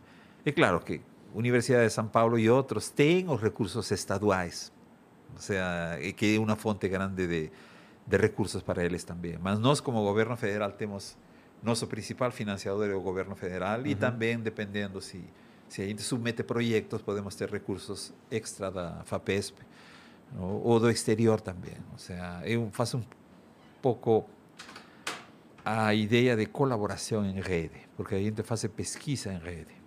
Muitas pesquisas, por exemplo, que a gente faz, estamos trabalhando com o Instituto Nacional de Meteorologia também, não para ver, porque eles têm os arquivos de dados e eles conhecem da situação. Então a gente trabalha em conjunto. Essa é a pesquisa em rede que que está sendo feita. E mudança climática é basicamente pesquisa em rede, não pesquisa de uma pessoa, é uma rede. Porque o tema de mudança climática é multidisciplinar, transdisciplinar. Envolve ciências duras, envolve ciências humanas, medicina, engenharia. Ou seja, hasta talvez o termo mudança climática não é o mais certo, é que chamam de mudança global, porque se envolve todo, todos os sectores. Não? Entendi. E esse trabalho em rede, ele também ele, ele tem participação de outros países, outros cientistas do mundo Tem. inteiro. Tem. É, uma, é, é algo, então, uma discussão que rola entre todos os centros de pesquisas do mundo de uma forma unificada. Exatamente. Por exemplo, aquele projeto de pesquisa que desenvolvimos junto com a USP, INPE, Instituto de Geologia em Santos, sobre vulnerabilidade costeira, nós tínhamos colaboração com um grupo da Flórida, que também avaliavam elevação do nível do mar numa cidade deles, que é a é um cidade problema. de aposentados, não? aposentados ricos, então, o que acontece aí. E com outro grupo inglês, que a cidade deles era importante, porque de aí que saíram os navios para depois colonizar a, a América do Norte. Aham. Então, e falamos de diferentes realidades sociais, econômicas, políticas, mas o problema era o mesmo. Vulnerabilidade costeira, elevação do nível do mar e aumento de vento e resacas. Não? E agora nós temos vários projetos com ah, o Reino Unido também, não? em termos de serviços climáticos extremos, ah, eh, o papel da Amazônia no clima, cenários climáticos futuros da Amazônia. Ou seja, existem vários projetos, que essa é uma das formas de, de ficar ah, atualizado. não? E os artigos científicos que publicamos agora já não é uma pessoa, duas, são 15. E de diferentes países, de diferentes áreas.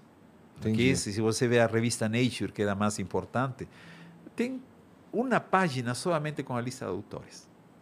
Pode ser 40, 50, porque isso envolve que é um trabalho em rede internacional. E com isso da Covid tem estudos que basicamente tem a maior parte dos países do mundo envolvidos nisso. não? Ou seja, é, é- é- é basicamente necessário, não é uma opção trabalhar em rede. Eu acho que uma, virou necessidade. Entendi. É, você mencionou Flórida e Inglaterra e tudo mais. É, e- existe algum risco iminente de, do desaparecimento, então, da, da- de algum problema muito sério com alguma cidade costeira? Ou isso é histeria? Existe, existe sim, existe. Eh, cidades e os países pequenos, aquelas ilhas do Pacífico, já estão. São ilhas pequenas, ilhas planas, já estão com problemas de elevação do nível do mar. E o que, que vai acontecer com eles? Vão ter que migrar. não? A Austrália deu a possibilidade deles migrar para o centro da Austrália, que é um deserto, não? mas que pode ser adaptado para eles. Só que mudando de onde eles nasceram para outro, vão a perder todas as suas tradições culturais. Sim. E isso não tem um valor que você pode dar em dólares, não, não tem preço, basicamente. Não? Mas também não tem remédio. Não tem remédio, aí que está. É. ¿no? Y también eh, en algunas proyecciones aparecen grandes áreas de Miami, por ejemplo, inundadas. ¿no? Aquí no Brasil, por ejemplo, aparecen áreas que podrían ser inundadas también en Río de Janeiro, Recife. O sea, ya existen. Estamos falando de 50 anos? Eh, a gente fala um pouco mais de elevação do meio metro, um metro, que isso pode acontecer em 50 anos, como poderia acontecer nos próximos 10 anos também. É, putz, Mas é o cenário de, de elevação do nível do mar. E, Aham. obviamente, isso, isso produz consequências graves, não? porque além de você perder a infraestrutura, eh, você também está perdendo a população que vai ter que migrar, migrar para outro lugar. E quando o nível do mar sobe, existe algo que se chama intrusão marina, ou seja, a água salgada empurra os reservatórios de água doce e contamina os aquíferos. O sea, Ajá. aquífero ya no sai agua doce, sai agua salgada. E aí acabou. Aí tem que largar e ir para outros lugares. É, significa que o problema é maior do que apenas inundar certa região. A gente tem problemas de Na verdade, essa elevação, é, inundar áreas é apenas um aspecto É que pode acontecer. Ah. A gente pode ter vários outros problemas Vários, que sim. decorrem disso daí. Y una de las cosas que, que percibimos en Santos. ¿no? Interessante, cara. Ah. Eu não tinha pensado nisso. É legal. Es, no, ese Quer dizer, é legal, mas é meio merda. Mas é... É, é, é a visão holística que eles chamam, não? porque, por exemplo, em Santos, quando rodamos um modelo a meio metro, aí você vê, ah, essa parte está, mas qual é o problema? O problema são as ressacas, não? ou seja, os ventos fortes, e aí você vê que um cenário te dá, com um nível do mar um pouco mais alto, um vento mais forte, te leva a água para o centro da cidade, tipo tsunami, e depois a água volta o dano já está feito, já Aham. provocou destruição. Não, não estou falando que o nível do mar sobe e a cidade fica toda permanentemente, não. É mais o problema de, de, de as ondas chegar mais dentro e afetando escolas e todo isso. Não? Então, porque quando você pensa em elevação do nível do mar, diz, nossa, perdi esse prédio. Mas esse prédio era um hospital. Você perdeu o equipamento do hospital, você perdeu o salário dos médicos, você perdeu todo isso. Ou seja, além do valor do prédio, da infraestrutura, você perde muito mais nos serviços que esse prédio oferece. Um hospital, uma universidade, um supermercado. Então, aí os custos escondidos são muito altos. Entendi. Que viagem, isso é assustador de novo.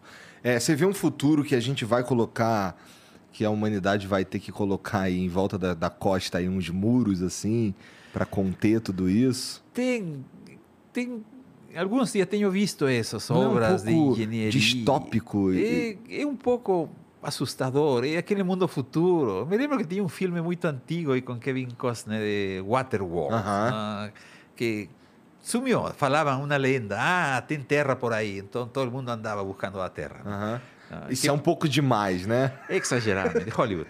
Hollywood ¿no?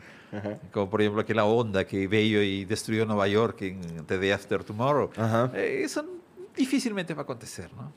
O si acontecer no va a ser en cosas de una semana, dos semanas, eso va a ser en centenas de años, ¿no? Porque es un proceso gradativo.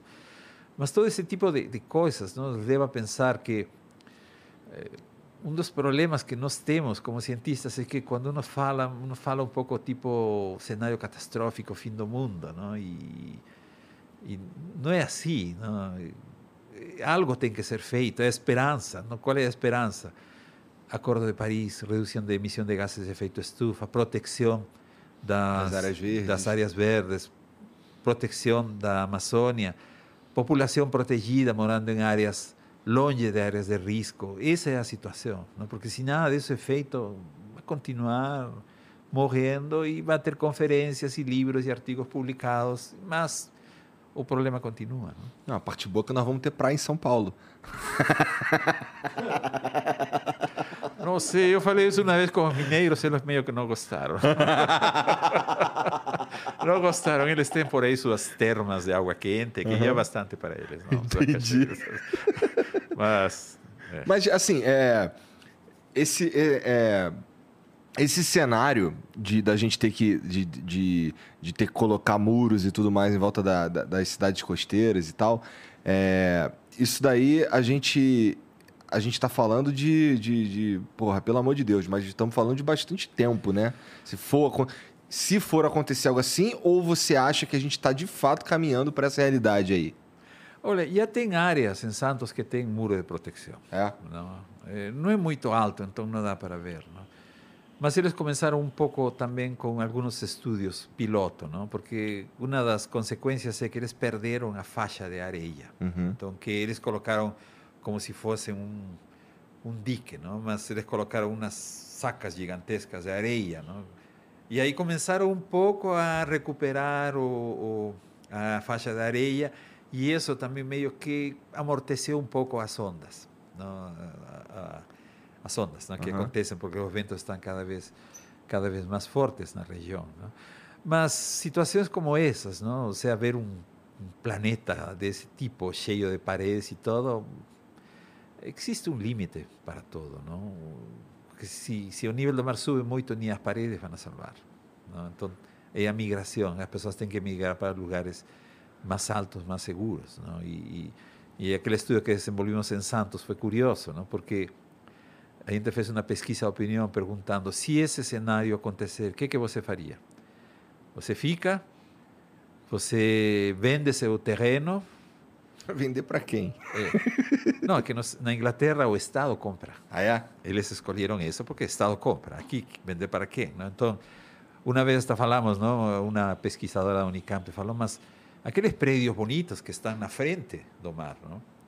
você vai ter que colocar comportas para proteger, porque os eh, estacionamentos é embaixo. É. Não, nossa propriedade vai ficar feia, não, nem pensar, nem pensar.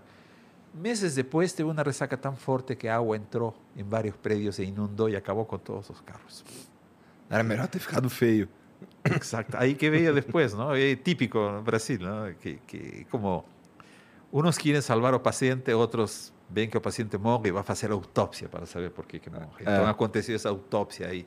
Dice, olha, a gente falou que esos ventos están cada vez más fuertes. ¿no? no pensa que va, o nível do mar va a subir un metro de un día para otro. Está subiendo gradativamente. Mas os ventos están ficando más fuertes y las resacas están cruzando la avenida y entrando ahí. Si você tivesse colocado essas comportas, teriam protegido todo isso. E aí estão pensando, por exemplo, colocar os, os geradores de energia em níveis mais altos, ou estacionamentos em níveis mais altos, que você vê em, em outros países, o estacionamento está em níveis altos, Aham. terceiro, quarto andar. Que é que deveria ser feito. E da parte de baixo fica tipo palafite, não? Nada, só columnas, a água pode vir e voltar, não faz nada. Mas é a mentalidade da pessoa. O prédio vai ficar feio, vai ficar feio sim. Mas pelo menos não vai perder o prédio. É. Cara, isso tudo é, é bem. É bem assustador, assim, no sentido que, porra, é, é, um, é um cenário que, que é, naturalmente a gente andaria para Na verdade, o mundo andaria para esse cenário e tal. E o que, que vem depois disso? Qual que é o ciclo natural, cara? É, depois desse. Existe um, existem estudos, dá para prever o que, que vem depois do, do, do aquecimento? A gente consegue, a gente vai ter um período de, de uma redução ou isso daí é só a viagem? Não, ou seja, no contexto de mudança climática, a maior parte dos modelos vão rodando até 2100, Tá. 2200. Então, aí que se vê já um cenário gente consegue mais- ver só até aí. Só até lá, que é mais quente, mais radical, tudo. Porque já depois disso são eh, processos geológicos, não? que disso já não dá para mudar. Ou seja, a Terra já passou por ciclos eh, mais Hum. quentes, mais frios, e vai continuar passando por ciclos mais quentes, mais frios. não? Ou seja, no futuro Provavelmente depois até que a gente já, já sumiu da Terra. Exactamente, ahí podemos entrar en una era glacial nuevamente. ¿no? Ahí, por ejemplo, si, si esos escenarios de, de ven un meteoro impacta o planeta Tierra y gera queimadas en todo el mundo y esas queimadas geran fumaza que van a bloquear el sol, es una forma de glaciación. O sea, bloqueando sol, ya tengo una forma natural de esfriamiento. ¿no? Mas É. eso es imprevisible, puede acontecer como puede que. ¿no? Entendi.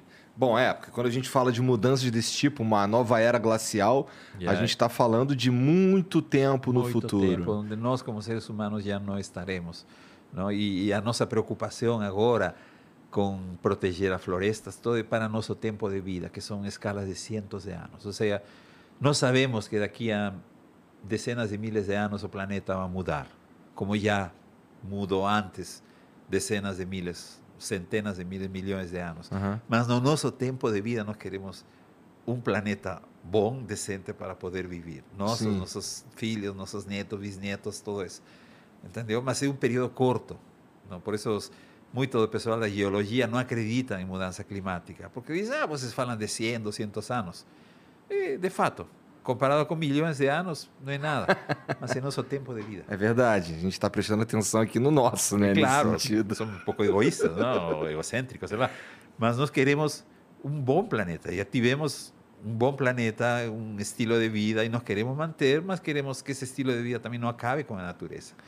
E você acha que, o, que a academia, que os cientistas, o- esses institutos aí, eles se comunicam de forma eficaz com a, com a população também? Ou essa necessidade não existe? Como é que funciona? É só por meio das revistas? Como é que isso funciona? Olha, nós cientistas nós não somos treinados a ser comunicadores Uhum. sociais. Não? Então, por exemplo, publicar em revistas científicas em inglês ni todos leen inglés y ni todos tienen acceso a revistas y ni todos van a entender.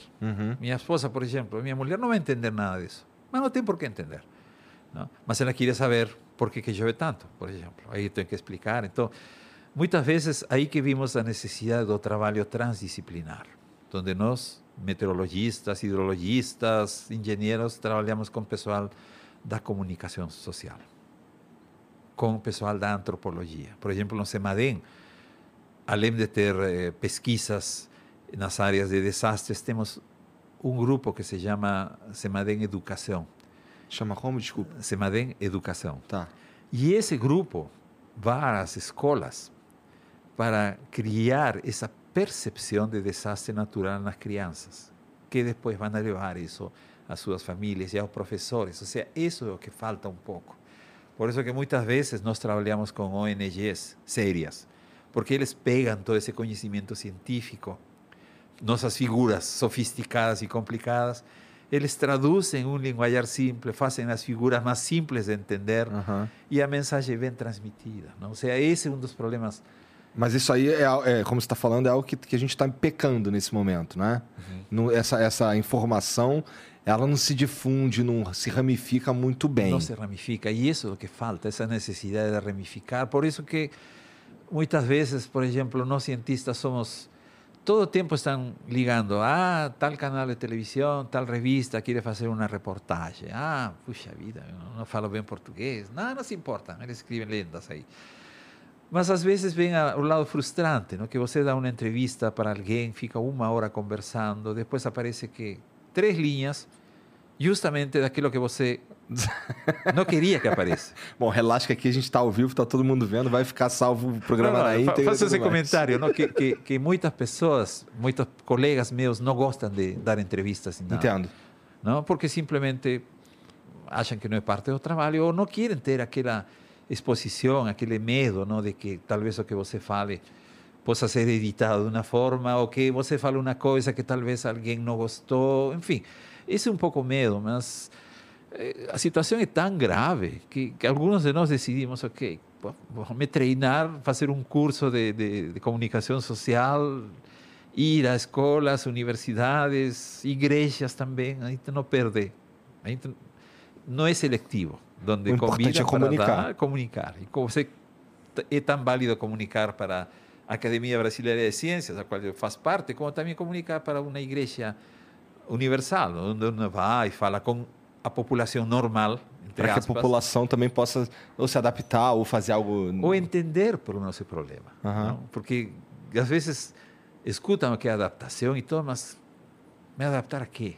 Então uno pergunta, olha, você vê que está cada vez mais quente, as chuvas estão cada vez, ah, sim, minha casa inundou e nunca inundou em 20 anos, então isso é um indicador. Então uno começa por esse lado a expandir, não? E estamos treinando nossos novos pesquisadores para também assumir esse lado de comunicador. Isso não? é bom, porque assim, existem. é, tem uma pseudociência aí muito difundida na internet que eu acho que ela é um subproduto desse, dessa, dessa falta de comunicação da, da talvez seja da, da- dos cientistas da academia e tal com o povo com, a- com, com, com a galera assim que nem eu os caras que não manja muito sabe porra por exemplo rola o que é muito forte na internet é o papo do terraplanismo Ah, que a gente já passou dessa fase há tanto tempo. Mas, mas o, o- eu não sei, será que é uma falta de comunicação que gera esse tipo de, de desinformação mesmo? Porque o cara, para estar falando em 2022 que a Terra é plana, para mim é parecido com um cara falar que não tá rolando aquecimento global, sabe? ou que não existe Covid. É o que não existe Covid, ou que a vacina não funciona e tudo mais. É um absurdo que, que sei lá, eu, eu, eu ta- talvez uma das motivações para que da existência desse, desse absurdo seja mesmo uma comunicação não muito eficaz da, da comunidade científica, ou sei lá, de passar para alguém que seja capaz de passar para o povo, de uma forma geral. Eh, en parte eso, sí, en parte eso. ¿no? Y eso es algo que, que, que tal vez los currículos escolares, de ese nivel básico de escuela hasta o- posgraduación, ¿no? Eh, criar esa, esa percepción social, ¿no? porque você pode ser o melhor teórico do mundo, mas ninguém entende tuas aulas. Eu tinha professores que eram teóricos, uma vez um prêmio Nobel da física, as aulas que eles davam não dava para entender. Era pura equação. Mas tinha outro Nobel que ele falava assim popularmente e era melhor entendido e lembrado Sim, do sim. momento, não? Feynman, acho que era Feynman o sobrenome dele, um que aparecia tocando um bongo aí. Que não? legal. Físico tocando bongo. imagina Legal, legal. não? Não, então esse tipo que falta, porque negacionismo siempre va a existir, siempre. ¿no? Y en algunos años desaparece, en otros años aparece, no sé por qué. no Agora está em alta. Ahora está en alta, o acho que también eles se, se promueven con eso, ¿no? Porque es algo nuevo. Ah, aquel que no entiende dice, no, puede ser verdad. Yo nunca saí ao espaço para ver a Terra redonda. Pelo amor de Deus. Não? Então, mas infelizmente tem pessoas que, que acreditam nisso. Então, o pior que pode acontecer para um país é negar a ciência. Não? E isso já é, é algo super perigoso. Eu concordo. Porque, é, existem universidades, existem eh, centros de pesquisa que trabalham exclusivamente para a ciência. Então, qual que é o problema? Eu acho que falta um pouco, como você falou, comunicar essa ciência para a dona de casa. Como Sim. Una vez combinaron un programa, me decían, ah, dona de casa entendió. Yo recién llegado a Brasil entendía a dona de casa, mas ¿qué, qué tiene que ver? ¿Quién? ¿Cuál dona de casa? No sabía, no entendía esa expresión. Después me Ajá. enteré que era un pessoal común, ¿no? Aham. A população normal, a maioria. Então, esse tipo de coisas precisa. Os cientistas têm que começar a sair do, dos escritórios, como dizia uma vez, do, de ar-condicionado, a Torre de Marfil, e, e falar. Me lembro uma vez que estava em uma palestra em Florianópolis, durante, não sei se você se lembra, a crise aérea, que você não sabia se teu, teu avião ia chegar a essa Ah, cidade. sim, sim, sim, sim. E eu estava em um circuito, Curitiba, Porto Alegre, Goiás, Rio.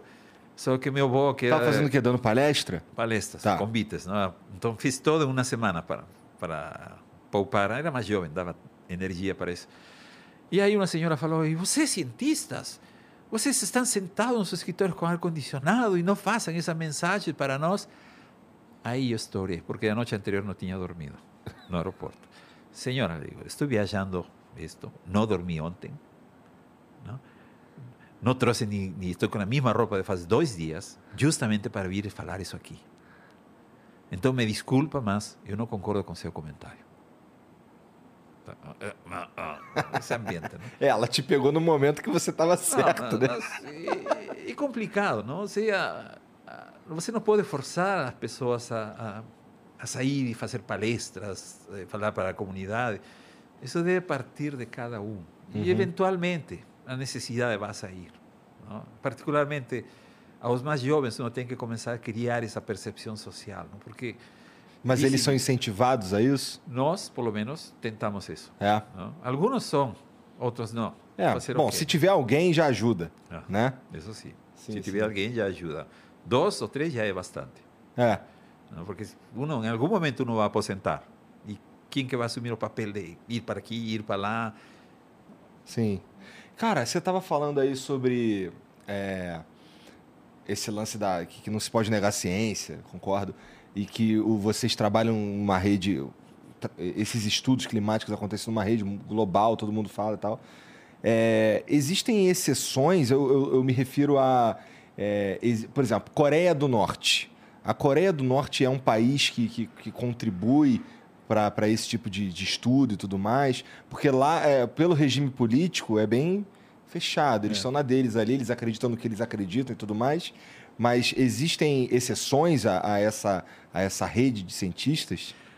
Olha, talvez a melhor rede que existe é aquela do IPCC, É, porque são cientistas de todo o mundo.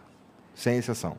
É, bom, nunca vi ninguém da Coreia do Norte, Tá, tá, sinceramente. tá. Mas agora que você menciona do Irã, É, eh, no capítulo que estava tinha um iraní trabalhava num centro de pesquisas de lá. Ele era tratado como qualquer pessoa normal, a gente conversava, até hoje troco informações com ele, ele me manda artigos.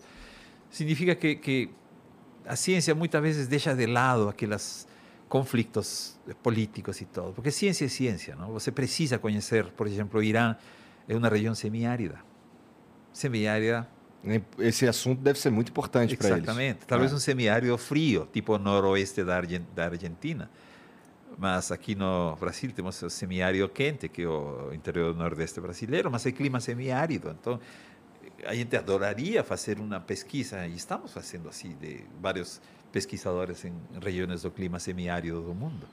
Não? Então, mas a Coreia do Norte nunca vi ninguém. Sinceramente, agora que você menciona, não me lembro de ter visto. Não sei se IPCC tem pessoal da Coreia do Entendi. Norte. Não?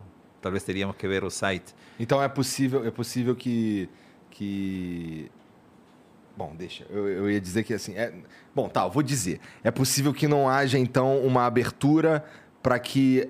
é, do governo, talvez, da, da Coreia do Norte, para que haja uma participação. Porque lá eles controlam tantas coisas, né? Mas assim, imagino que países como China, é, Rússia, isso aí tudo participa também, né? Não, sim, sim. China, China participa massivamente. Não? Eles, os, os centros de pesquisa que eles têm lá, nossa, estão falando de prédios de mármore, número de pessoas, muitos aposentados sonham em ir a trabalhar na China. Uma vez conversei com uma colega de, de Carolina do Norte, que ela está trabalhando lá em Pequim, me disse, o orçamento é tão alto que não consigo gastar o dinheiro. Que isso é E muito isso- legal. E isso que eu trago pesquisadores como vocês, que não pagam nossas passagens, eu compro computadores, eh, assinatura de revistas, mas não consigo gastar.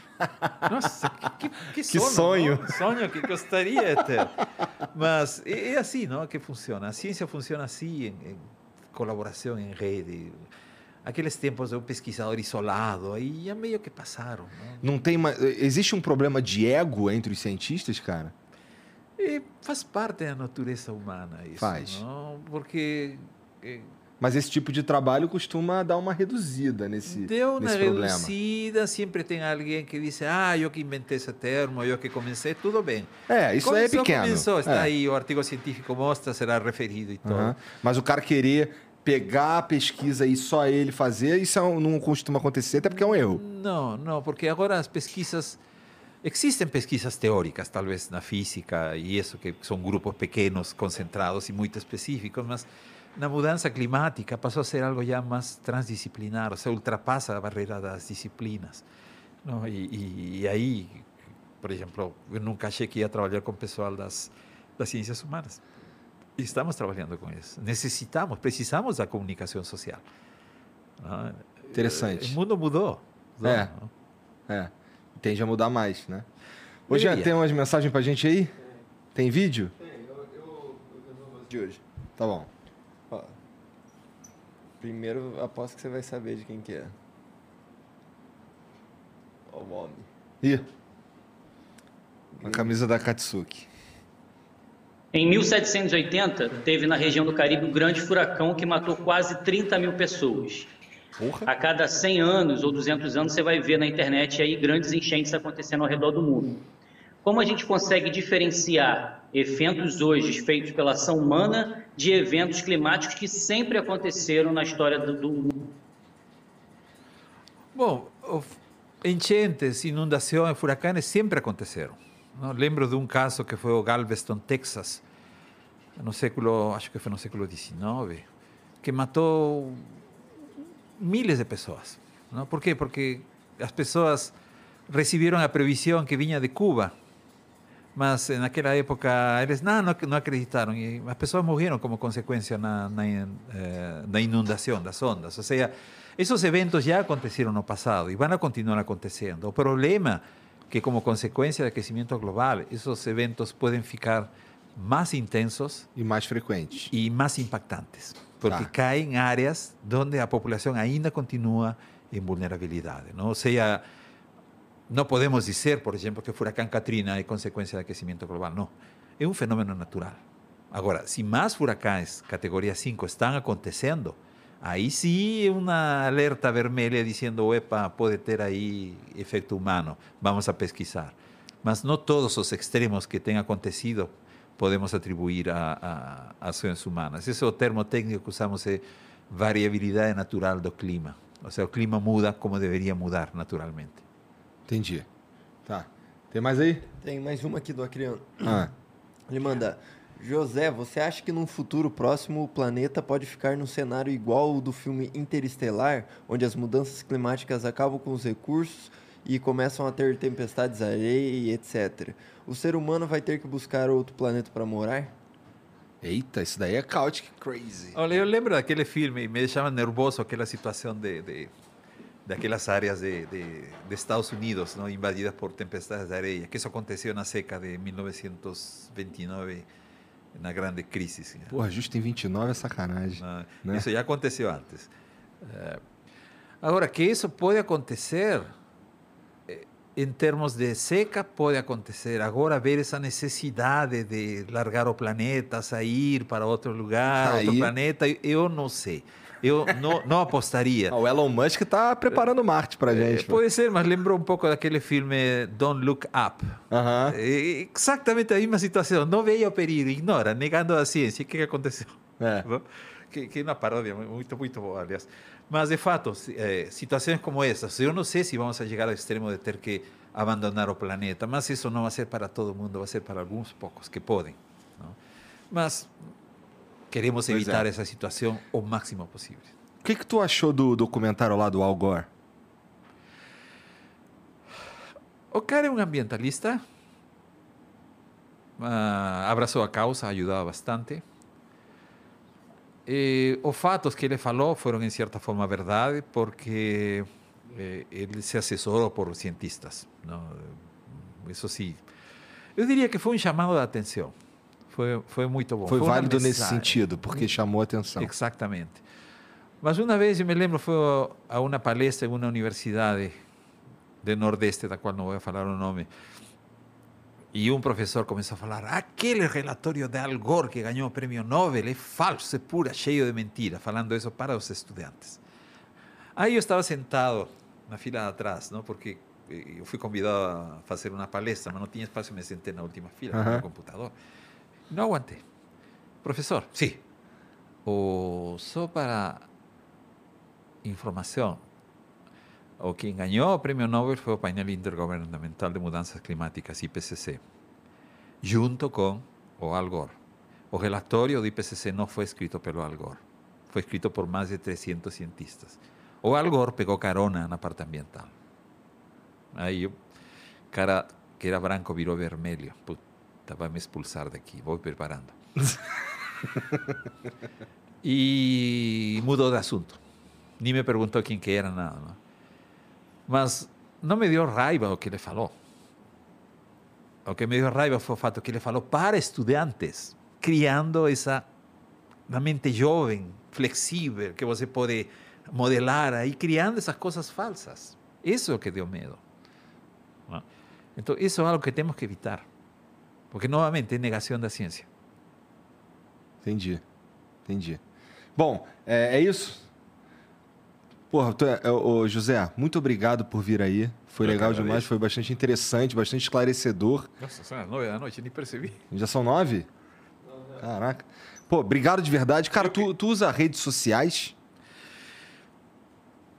Tu se comunica por elas? Estou coisa? começando agora, porque meu filho insiste com o, eh, criar um canal de YouTube. É. Eh, Estou começando a aprender Instagram, porque agora Instagram às vezes acontecem reuniões também, mas Aham.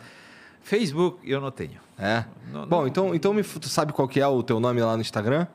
Ah, essa é uma boa pergunta, porque meu filho tem o mesmo nome que meu. É. José Antônio, eu sou José Antônio Marengo Orsini. Então, se você procura José Antônio Marengo Orsini, aí eu acho que aparece. Até posso mandar para o... Tá, é, a gente encontra e coloca na descrição aqui então. Então É. fica esperto que a gente vai colocar na descrição. Segue o José lá. Segue a gente também, dá uma olhada aqui na descrição aqui, tem todas as informações aí sobre a gente. Se inscreve, dá o like e a gente se vê semana que vem, tá bom? Muito obrigado todo mundo aí que assistiu. Um beijo.